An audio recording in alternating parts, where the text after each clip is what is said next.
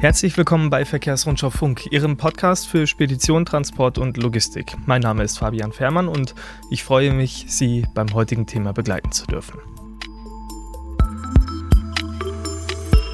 Und auch heute ist es mal wieder wichtig, dass wir uns das genaue Datum ansehen. Es ist Donnerstag, der 5. Mai gegen 12 Uhr mittags. Ähm, Hintergrund ist ganz einfach. Wir sprechen über ein Thema, das sich in den nächsten Tagen oder besser gesagt ja sogar Stunden ändern kann. Und deshalb zeichnen wir auch heute sehr knapp vor der Veröffentlichung um 16 Uhr auf. Wir thematisieren heute im Podcast nämlich das Ölembargo gegen Russland, das von der EU-Kommission angedacht wird. Es wird konkreter, angeblich soll diese Maßnahme in den nächsten Tagen abgesegnet werden. Und wir möchten diesem Thema gerne etwas vorgreifen und schon jetzt schauen, welche Folgen ein solches Embargo für den deutschen Markt, ja und natürlich auch für Sie als Unternehmer hätte. Wir haben heute einen Experten zu diesem Thema zugeschaltet, und zwar Professor Christian Küchen. Er ist einer der Hauptgeschäftsführer bei EN2X, dem Wirtschaftsverband Fuels und Energie. Hallo Herr Küchen, schön, dass Sie Zeit für uns haben. Ja, vielen, vielen Dank.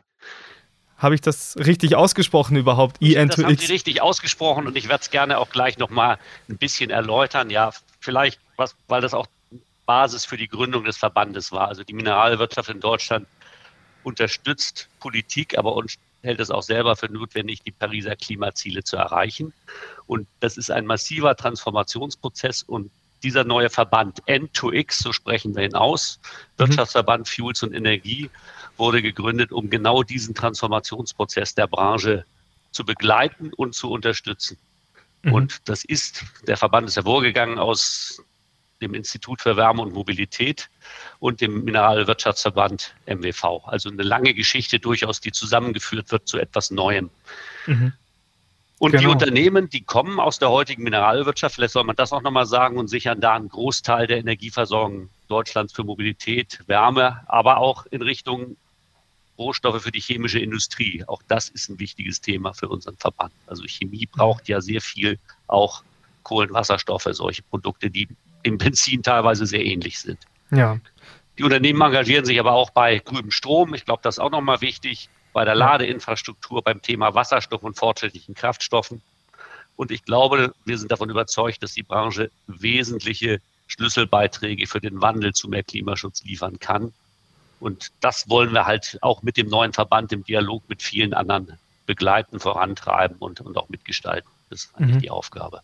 Ich hoffe, Sie erlauben es trotzdem, Herr Professor Küchen, dass wir heute ähm, über einen fossilen Energieträger sprechen, ähm, denn das ist ja äh, bekanntlich das Thema bei uns im, im Podcast, aber natürlich möchten wir auch dann auf die, die Rolle von äh, zukunftsträchtigen ja, ähm, Kraftstoffen und Energieträgern zu sprechen kommen. Herr Professor Küchen, Sie kriegen die Nachrichten täglich genauso mit wie wir. Es ähm, bahnt sich im Moment, kann man sagen, ein Ölembargo gegen Russland an. Ähm, zumindest will die EU ein solches auf den Weg bringen. Beschlossen ist zum jetzigen Stand, also heute am Donnerstag um 12 Uhr noch nichts. Ähm, vielleicht können Sie mal abschätzen für uns, da Sie auch den Überblick über die gesamte Branche haben, welchen welche Auswirkungen hätte denn ein solches Embargo für den deutschen Markt? Ja, ich glaube, da ist gut, einmal so ein paar Fakten nochmal zusammenzustellen. Wo kommen wir denn eigentlich her? Und ich glaube, das ging auch durch die Medien. Circa ein Drittel des Rohöls, was wir die letzten Jahre verarbeitet haben, kam aus Russland. Und schon in den letzten Wochen hat eigentlich die Branche begonnen, da war es geht, schrittweise die, die Reduzierung dieser Importe an, an Rohöl einzuleiten. Äh, man darf aber auch nicht vergessen, dass wir einen Teil der Fertigprodukte aus Russland beziehen und das ist äh, für Ihre Branche auch äh, relevant für den Logistiksektor. Das ist nämlich ein nicht unwesentlicher Teil des Dieselkraftstoffs, kommt auch aus Russland als Fertigprodukt. Also das soll man auch nochmal mhm. vorweg sagen. Und äh, klar, wenn man diese Zahlen hört, das ist eine große Herausforderung. Ein, ein Drittel der Energieversorgung des Öls, ein Drittel des Öls zu ersetzen bis Ende des Jahres ist ambitioniert. Aber ich kann auch sagen, wir sind hier im engen Dialog mit der Bundespolitik, insbesondere dem Bundeswirtschaftsministerium. Und äh, da gibt es eine große Unterstützung und auch Zusammenarbeit. Aber klar ist, das hat erhebliche Anforderungen, äh, was die weltweiten Produktströme angeht, aber auch die Logistik in Deutschland, die Produktströme in Deutschland. Da wird sich viel verändern. Mhm. Um das mal ein bisschen konkret zu machen, ein Drittel dieser, dieses Drittels, also äh, Rohöl wird relativ leicht zu ersetzen sein, denn das geht in die Raffinerien im Norden, Westen und Süden Deutschlands. Das wird ja. über Ölhäfen in Wilhelmshaven, in Rotterdam oder Triest und dann durch Pipelines zu den Raffinerien gebracht. Hier ist der Ausstieg schon eingeleitet, da kommt gar nicht mehr viel russisches Rohöl an, nur die Mengen, die schon eingekauft wurden in der Vergangenheit. Äh, größere Herausforderungen sind die beiden Raffinerien im Osten Deutschlands in Leuna und Schwedt. Äh, die sind bislang komplett über die Druschbar-Pipeline mit russischem Rohöl versorgt worden, also nicht über Seehäfen. Hier besteht grundsätzlich aber die Möglichkeit, eine Versorgung, wenn auch vielleicht nicht in vollem Umfang, über den Seehafen in Danzig und dann die polnische Ölinfrastruktur und über Rostock zu organisieren. Da ist auch ein Seehafen. Das ist das, was man für diese beiden Raffinerien jetzt erarbeitet, teilweise schon sehr weit ist und da, teilweise ist man in dem Prozess noch dabei zu gucken, wie man das genau im Detail hinbekommt, in welchem Umfang das geht. Mhm. Dann muss man, habe ich es eben schon gesagt, natürlich auch diese Produktimporte aus Russland ersetzen. Das sind mehr als vier Millionen Tonnen Diesel, die die letzten Jahre da importiert wurden. Und zusätzlich müssen natürlich, äh, denn davon ist im Moment auszugehen, dass die beiden Raffinerien im Osten weniger produzieren werden, nicht mehr mit voller Last laufen, diese Mengen auch noch ersetzt werden durch zusätzliche Produktion in anderen Raffinerien oder durch Produktimporte. Mhm.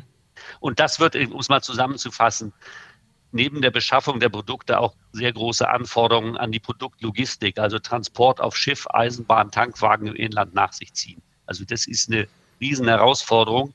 Allerdings muss man auch sagen, dass die genannten Fristen jetzt, kommen wir vielleicht gleich nochmal drauf, für, den, für das Ölembargo natürlich diese Herausforderungen gewisserweise schon reflektieren, äh, dass man eine gewisse Zeit braucht, hier die Logistik, die Produktströme umzustellen.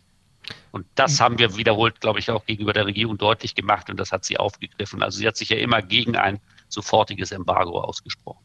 Ja, Sie sprechen diese mögliche Übergangsfrist an, die es geben soll, bis dieses Embargo wirklich komplett dann möglichst EU-weit greifen soll. Man hört ja auch von äh, einigen oder einigen wenigen Staaten, muss man sagen, die sehr abhängig sind von russischen Ölimporten, die vielleicht diese, dieses Embargo als solches zumindest aktuell gar nicht mittragen wollen. Aber bleiben wir mal in Deutschland und bleiben wir bei diesen sechs bis acht Monaten, die da als Übergangsfrist genannt werden. Was kann man denn in dieser Zeit erreichen? Reicht das aus, um diese, diesen Wegfall von den Importen, von den Fertigprodukten, von dem Rohöl, ähm, das zu kompensieren? Oder? Also es ist, wie ich eben schon sagte, ambitioniert beim Rohöl, hm. was die Raffinerien Norden, Süden, Westen angeht, denke ich, relativ geringes Problem. Äh, für die Raffinerien im Osten sind, zeichnet sich für Leuna schon eine ganz klare Lösung ab. Also da sind, werden große Mengen über Danzig kommen können. Mhm. Äh, und mit dem Vorlauf nach unserer Einschätzung bis zum Ende des Jahres würde das funktionieren. Äh, in Schwedt weiß man, dass über Rostock die Raffinerie im besten Fall nur in Minimallast betrieben werden kann. Äh, und wenn man noch zusätzliche Mengen auch über die, das polnische System bekommt, dann würde das den Betrieb absichern. Äh, was die äh, Produktimporte angeht, da sind wir relativ optimistisch, dass zumindest beim Diesel über mit einer Vorlaufzeit von acht Monaten, die ist ja da im Gespräch für die Produkte, äh, sich der Weltmarkt doch so flexibel zeigt, dass, äh, dass sich dann entsprechende Angebote auch zeigen und dann die Mengen aus, aus den USA, aus Indien, äh, aus Saudi-Arabien, also aus, aus dem arabischen Raum, mhm. dann auch Produkte zusätzlich nach, nach Deutschland kommen können. Und das gilt im Übrigen ja nicht nur für Deutschland, also auch in Europa muss dann, müssen dann die Importe insgesamt ersetzt werden, auch für die Produkte. Aber, um das, um Ihre Frage so zu beantworten, wir können natürlich nicht vorhersagen, dass das wirklich reibungslos klappen wird. Es geht mhm. immerhin um Ersatz des Drittels der deutschen Ölversorgung in wenigen Monaten. Und um das mal einzuordnen, äh, das ist mehr Energie, als sämtliche Windräder und Solaranlagen in Deutschland produzieren. Dieses Drittel mhm. Öl ist eine größere Energiemenge als das und das soll in sechs bis acht Monaten ersetzt werden. Da wird es schon mal knirschen an der einen oder anderen Stelle. Hat, glaube ich, der Minister auch schon in den letzten Tagen mal verlautbaren lassen, dass das nicht überall reibungslos gehen wird. Wir sind ziemlich sicher, dass wir insgesamt die Versorgungssicherheit aufrechterhalten können, aber im Einzelfall wird es auch mal knirschen und davon gehen wir schon aus. Ich interpretiere das Wort Knirschen mal als äh, ölbasierte Produkte, wie es dann zum Beispiel auch Kraftstoffe sind, werden wieder teurer werden? Fragezeichen. Also die Preisentwicklung hängt natürlich von einer Vielzahl von Faktoren ab. Ich glaube, das ist, das ist ganz klar. Das sind insbesondere mhm. auch die weltweiten Entwicklungen, äh, die, die, die Preisentwicklungen, die, sie, die, sich da, die sich da darstellen. Äh, wenn jetzt China weiter im Lockdown bleibt, dann, dann stellen sich Dinge wie, wieder anders dar, um das mal zu nennen. Natürlich auch von politischen Entscheidungen. Was macht man mit der Steuer? Wie, wie, wie äh, handhabt man die CO2-Bepreisung? Auch das Spiel spielt eine Rolle. Äh, Dollarkurs, aber auch natürlich auch die Logistikkosten. Und immer wenn Sie Knappheiten haben, wird das auch, das kennen Sie aus Ihrer Branche, aus der Branche, über die Sie sonst berichten, auch, dann hat das auch Auswirkungen auf die, ja. auf die Preise. Also ähm, ich glaube, es ist, was man sagen kann, es ist eher unwahrscheinlich, dass der, derartig umfassende Änderungen in Raffinerien und in der Logistik keine Auswirkungen auf die Preise haben werden. Nur die Preisauswirkungen sind eben von so vielen Faktoren abhängig, dass man das möglicherweise gar nicht genau differenzieren kann.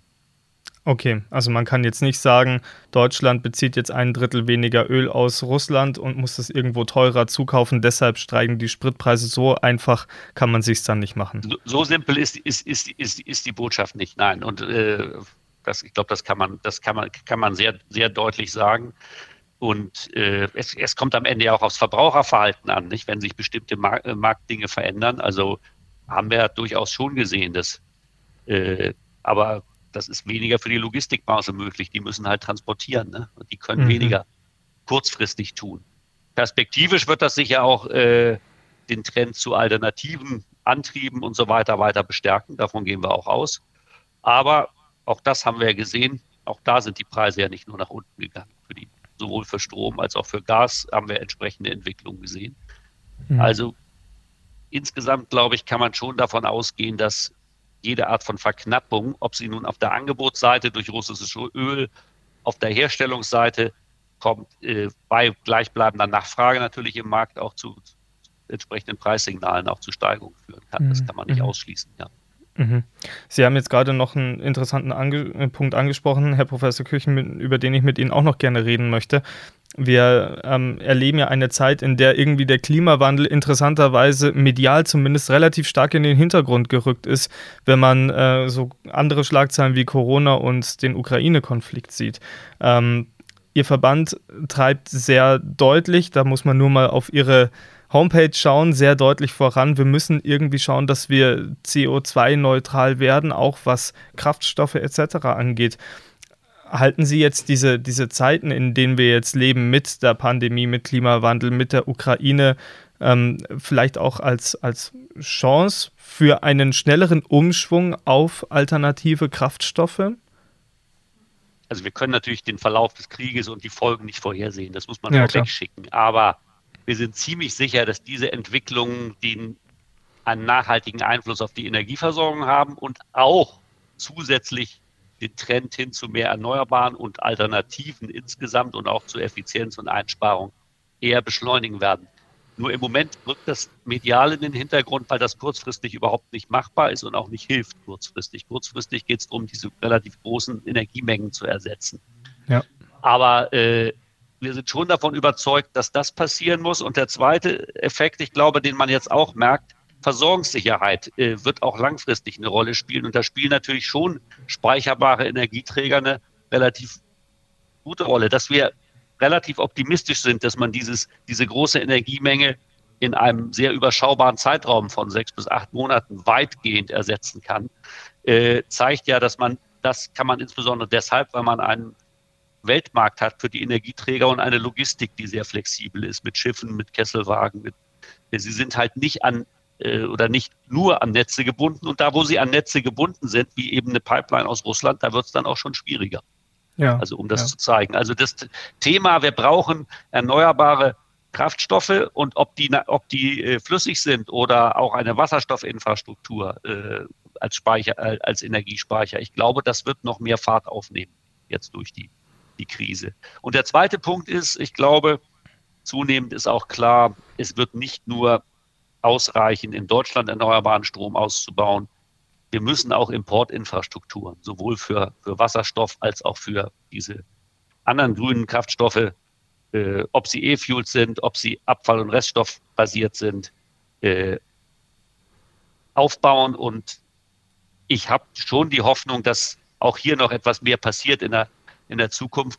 Der muss man ganz klar sagen, da ist noch eine ganze Menge, sind noch eine ganze Menge Hausaufgaben auch in der Politik zu machen. Sowas wie ein Umbau der Energiesteuer hin dazu, dass diese, diese Produkte auch einen gewissen Anreiz bekommen, äh, dass beim Wasserstoff auch klar ist, welcher Wasserstoff wird wie angerechnet, wie muss der Strom aussehen, mit dem ich Wasserstoff erzeuge. Das sind viele Punkte noch offen und ohne die gibt es die Investitionen nicht. Aber ich kann Ihnen sagen, es sind extrem viele Investitionen in der Pipeline, sehr große Projekte zu Wasserstoff, zu synthetischen Fuels, zu Kerosin. Alles mhm. das äh, in nicht unerheblichen Mengen und das national, aber auch international. Also wir brauchen zugleich auch diese Importinfrastruktur für die Produkte. Mhm. Ja, ich glaube, um das zusammenzufassen, das wird sich beschleunigen und äh, insofern auch eine Chance dieser Krise.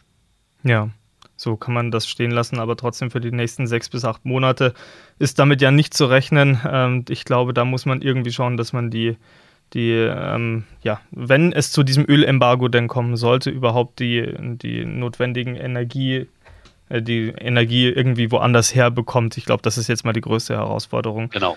Wie gesagt, noch steht das Embargo ja nicht. Also, ja. Das muss man vielleicht auch noch sagen. Sicher, sicher ja. ist es nicht, aber es gibt schon einen großen Druck und möglicherweise gibt es Ausnahmen für wenige Länder. Solche Diskussionen gibt es ja Natürlich. im Moment. Ja. Und äh, ja, aber das ist die höchste Priorität im Moment. Aber ich glaube, das andere dürfen wir auf keinen Fall vergessen. Nein, auf keinen Fall wird auch, glaube ich, nicht vergessen werden. Und wenn Sie sagen, da ist viel in der Pipeline, dann bin ich gespannt, was da die nächsten Monate noch kommt. Herr Professor Küchen, ich danke ganz herzlich für Ihre Zeit ähm, und für Ihre Ausführungen zu diesem Thema. Ganz herzlichen Dank auch meinerseits und alles Gute. So, und damit sind wir auch schon wieder am Ende unserer heutigen Episode angekommen. Ähm, wir werden uns jetzt dann so langsam hier in den Anzug schmeißen, denn gleich beginnt unsere Verkehrsrundschau-Gala in München. Wenn Sie Lust haben, schauen Sie morgen oder die nächsten Tage einfach mal auf unsere Homepage. Da bekommen Sie dann ein paar Eindrücke und äh, ja, sehen auch, wer in diesem Jahr unsere VR Awards gewonnen hat. So oder so freue ich mich, wenn Sie auch am kommenden Donnerstag wieder einschalten, zur gewohnten Zeit gegen 16 Uhr auf allen Ihnen bekannten Kanälen und natürlich auf verkehrsrundschau.de. Bis dahin.